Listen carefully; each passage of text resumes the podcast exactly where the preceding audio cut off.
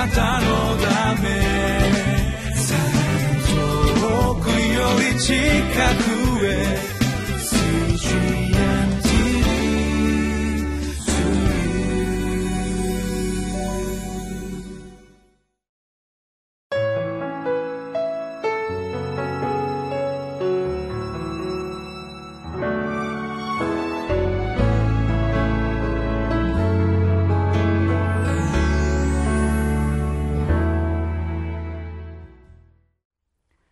習志野キリスト教会の山田泉です。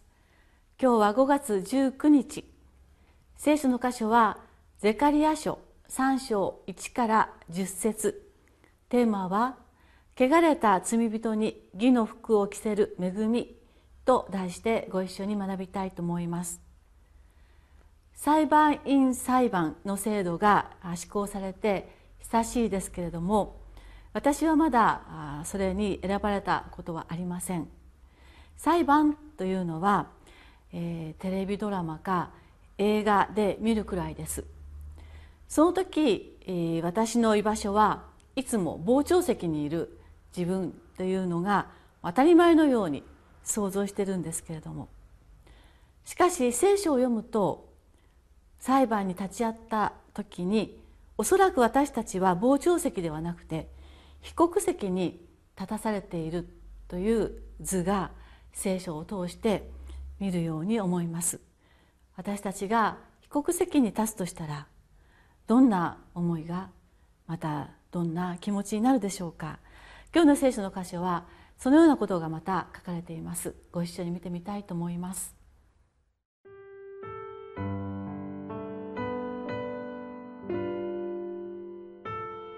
ゼカリア書3章1節から10節主は私に、主の使いの前に立っている大祭司ヨシュアと、彼を訴えようとしてその右手に立っているサタンとを見せられた。主はサタンに仰せられた。サタンよ、主がお前を咎めている。エルサレムを選んだ主がお前を咎めている。これは火から取り出した燃え差しではないか。ヨシュアは汚れた服を着て見つかいの前に立っていた。見つかいは自分の前に立っている者たちに答えてこう言った。彼の汚れた服を脱がせよ。そして彼はヨシュアに言った。見よ、私はあなたの不義を除いた。あなたに礼服を着せよう。私は言った。彼の頭に清いターバンをかぶらせなければなりません。すると彼らは彼の頭に清いターバンをかぶらせ、彼に服を着せた。その時、主の使いはそばに立っていた。主の使いは、ヨシュアを諭して言った。万軍の主はこうおせられる。もし、あなたが私の道に歩み、私の戒めを守るなら、あなたはまた、私の宮を治め、私の庭を守るようになる。私は、あなたをこれらの立っている者たちの間で、宮に出入りする者とする。聞け、大祭司ヨシュアよ。あなたとあなたの前に座っているあなたの同僚たちは、印となる人々だ。見よ、私は私のしもべ一つの若枝を越させる。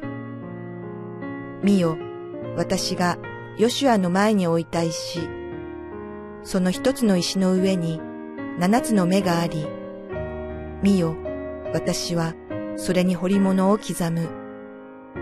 万軍の主の見告げ。私はまたその国の不義を一日のうちに取り除く。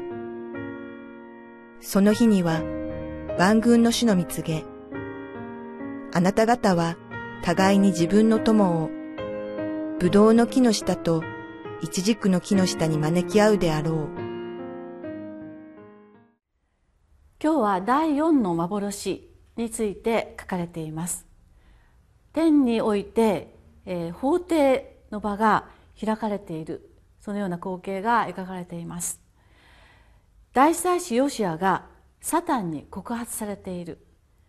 それを主の使いが弁護している。そんな情景が今日の聖書の中に書かれています。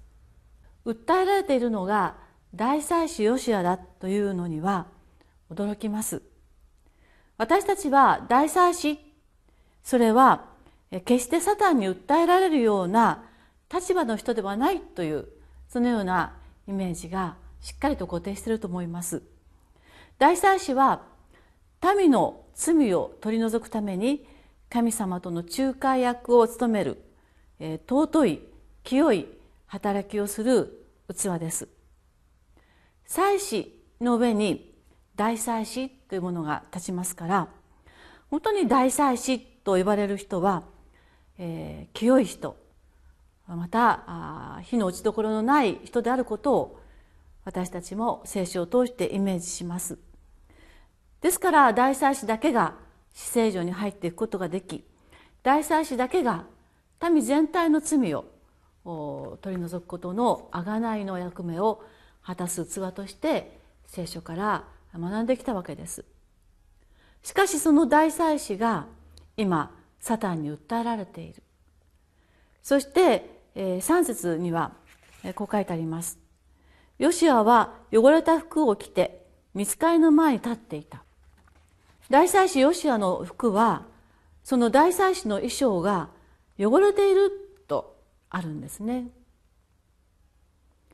これから神殿を再建しようというのにその神殿の最高の立場であり働きを担う大祭司の服が汚れている。これはどういうことでしょうか？そもそもバビロンに補修の民として移されなければならなかったという出来事が起こった原因。それはその信仰が彼らの信仰がダメになっていたからでしょう。祈りも礼拝も御言葉も力のないもの形だけのものあるいは形すら崩れていたのかもしれませんね。その不信仰は民だけではなく教会の中までそしてその教職として働く教師たちの中にまで及んでいたことが想像されます。大祭司の衣装のつけるそのヨシアにとっても衣装が汚れるほどまでにその信仰は形骸化していたのかもしれません。それと同時にバビロンに移されていた期間の間おそらくヨシア大祭司は祭司としての働きをすることはなかったはずです。異教の地にとらわれて彼らは彼は本当にその働きをとどめられ取り上げられえ黙々と過ごしていたと思われます。何十年も使われなかった大祭司の服は今度は本当に、えー、シワだらけとなりまたあ日の目を浴びることもなく汚れたまんまだったということがこの大祭司ヨシアの服が汚れていたという言葉に表されているのかもしれません。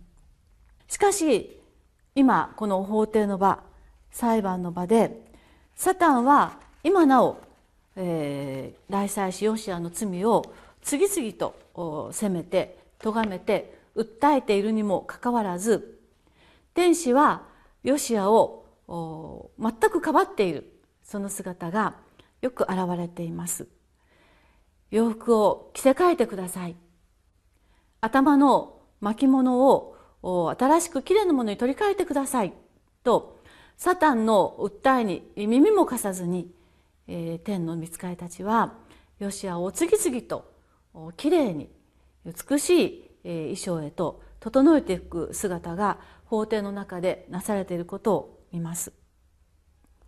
これはバビロン捕囚によって彼らが苦しめられた期間50年とも60年とも言われるこのバビロン捕囚の期間の中で彼らは自分の罪の報いを長きに及んで苦しみそしてひどい扱いを通して彼らは悔い改めと導かれたということが彼らのこの許しの引き金だったと思います。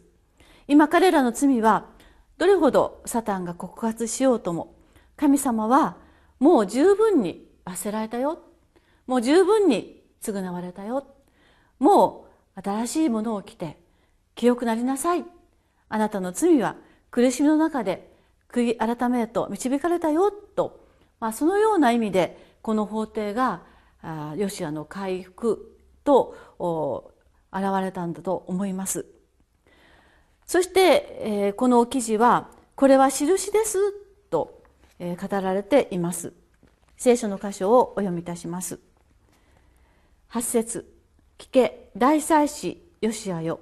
あなたとあなたの前に座っているあなたの同僚たちは印となる人々だ。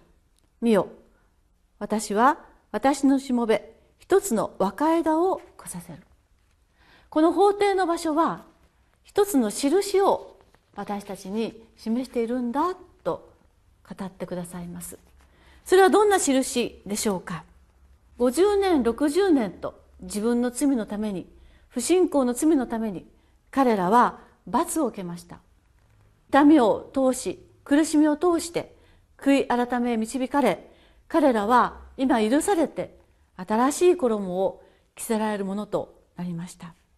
しかしこの法廷の場所を通してこれは私たちの罪を許される新しい道の印としてもう50年も60年もかけられることを通してではなくて癒されるよって教えられている印です。9節をお読みいたします。見よ私がヨシアの前に置いた石その一つの石の上に七つの目があり。見よ私はそれに彫り物を刻む。万軍の主の蜜げ。私はまたその国の不義を一日のうちに取り除く。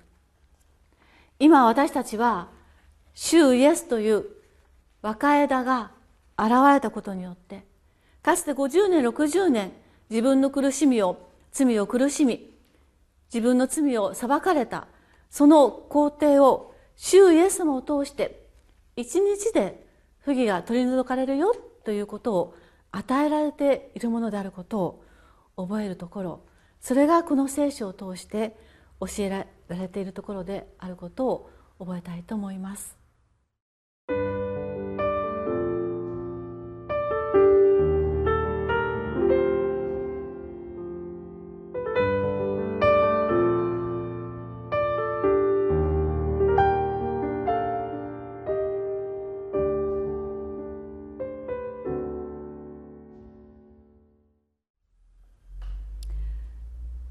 かつて自分の罪のために50年も60年も苦しまされてそこから悔い改め悔い改めへと導かれて神の許しの中へと至るこの記事を学びながら今主は主イエス・キリストの贖いを通してあなたの不義はこのキリストによって一日で取り除かれ新しい衣はあなたに着せられることができるようになりました？と教えられました。ですから私たちは日々悔い改めをすることがとても大事です。私たちの咎は主によって主の十字架によってすぐに清いものとされていくとこの印をこの時に見せられたものであります。私たちは日々イエス様がしてくださったこの贖いの技の前に悔い改めを大事にしているでしょうか。どんな小さなことでもどんなことでも私たちは主イエス様が整えてくださったこの清い新しい衣を着せて着せてくださる贖いの技の前に私たちは悔い改めていきたいものであります。お祈りをいたします。天の神様私たちは日々弱いものでさまざまな罪の中へと陥りやすい愚かなものです。それを私たちは見過ごすことなくまたそのことを放置したままでおくことではなく私たちをすぐに清め癒しそして新たにしてくださる主の十字架の前に立たされているのですから本当にイエス様に告白をし悔い改めていくこのことを毎日気が付いた時に欠かすことなく贖いの技を求めて祈ることを大切にしてください。あなたの十字架の血はどんなことをも私たちを許して清くしてくださることを信じてありがとうございます。イエス様の名前によってお祈りをいたします。アーメン。